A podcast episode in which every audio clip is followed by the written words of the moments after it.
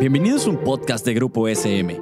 Aquí encontrarás charlas informales sobre educación, un espacio que entiende tu labor docente y los mejores tips para el nuevo contexto educativo. También un espacio donde papá y mamá se sentirán identificados. Hola, bienvenidos y bienvenidas a un episodio de nuestro programa El mundo de las emociones. Soy Yvonne Klein, especialista en educación socioemocional, y hoy exploraremos el papel que juegan las emociones en la toma de decisiones. Todo el tiempo estamos tomando decisiones, pues todo el tiempo tenemos que elegir qué hacer.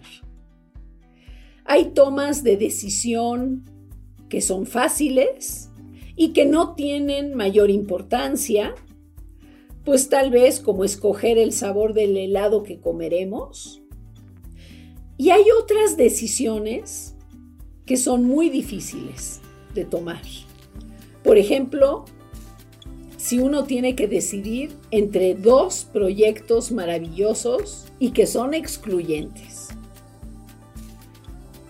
Muchos son los factores que intervienen en la toma de decisiones. O sea, el proceso de toma de decisiones es un proceso complejo porque incluye emociones, experiencias de vida, valores, sueños y proyectos, la capacidad para analizar y argumentar,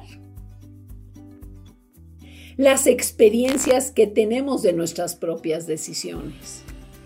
Porque, por ejemplo, yo tengo algunos pacientes que me dicen, pues ahora me doy cuenta que he tomado muy malas decisiones y ahora, ¿cómo le hago para empezar a tomar buenas decisiones? Entonces, pues las experiencias de toma de decisiones también influye en su percepción y en su toma de decisiones.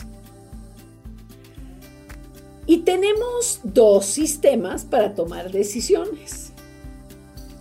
El 90% de las decisiones que tomamos se toman desde el sistema automático, inconsciente, controlado por nuestros instintos de sobrevivencia, con los recursos que hemos desarrollado y en el contexto en el que estemos se toman en procesos ya sea inconscientes, como caminar o manejar, o no haciendo nada y pensando en el asunto y decidiendo. Pero el otro circuito es el, de las, el del 10% de decisiones, que son producto de nuestro aprendizaje y de nuestro conocimiento adquirido. Y para efectuar este 10% requerimos mucho oxígeno, mucho azúcar y mucho esfuerzo cognitivo. No podríamos, en términos prácticos, tomar todas nuestras decisiones desde este sistema porque el desgaste sería devastador para nuestro cuerpo y nuestra mente. Pero bueno, veamos qué pasa a nivel de decisiones importantes, ¿verdad? A nivel de ese 10%. Existen varias formas de decidir cuestiones importantes. Una es dejándolo a la suerte, aunque no lo crean. Algunas personas pueden decir cara o cruz. Cara me voy, cruz me quedo. O sea, es una forma un poco arriesgada, digamos.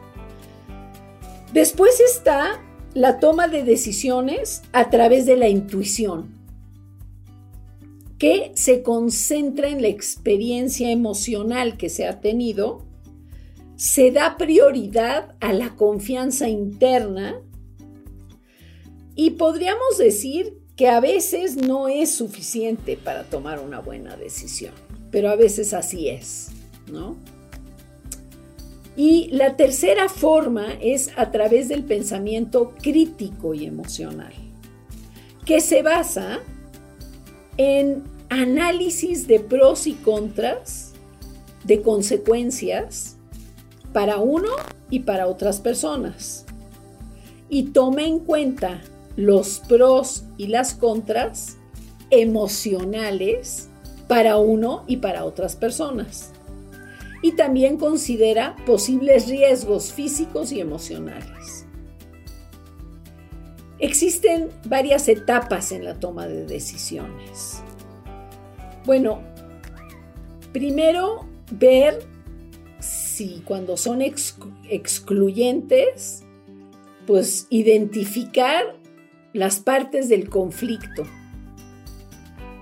Después, identificar posibles soluciones. Y la tercera consiste en hacer este análisis tanto emocional como de consecuencias, como de riesgos, para seleccionar la mejor alternativa. Lo importante es que cuando seleccionemos una alternativa, sepamos por qué lo hicimos. Eso es fundamental para tener confianza en la toma de decisiones. Y el último paso consiste en ir a la acción, porque a veces podemos tomar mil decisiones y no las llevamos a la acción. ¿sí? En neurociencia se han hecho descubrimientos asombrosos que nos permiten conocernos mejor como entidades vivas. Por ejemplo, el psicólogo Benjamin Libet descubrió que varios milisegundos antes de que una persona tome una decisión para emitir una respuesta en forma consciente, se activan zonas en el cerebro que ya apuntan a esa posible respuesta. En otras palabras, tomamos las decisiones primero en forma inconsciente y luego eso se vuelve consciente.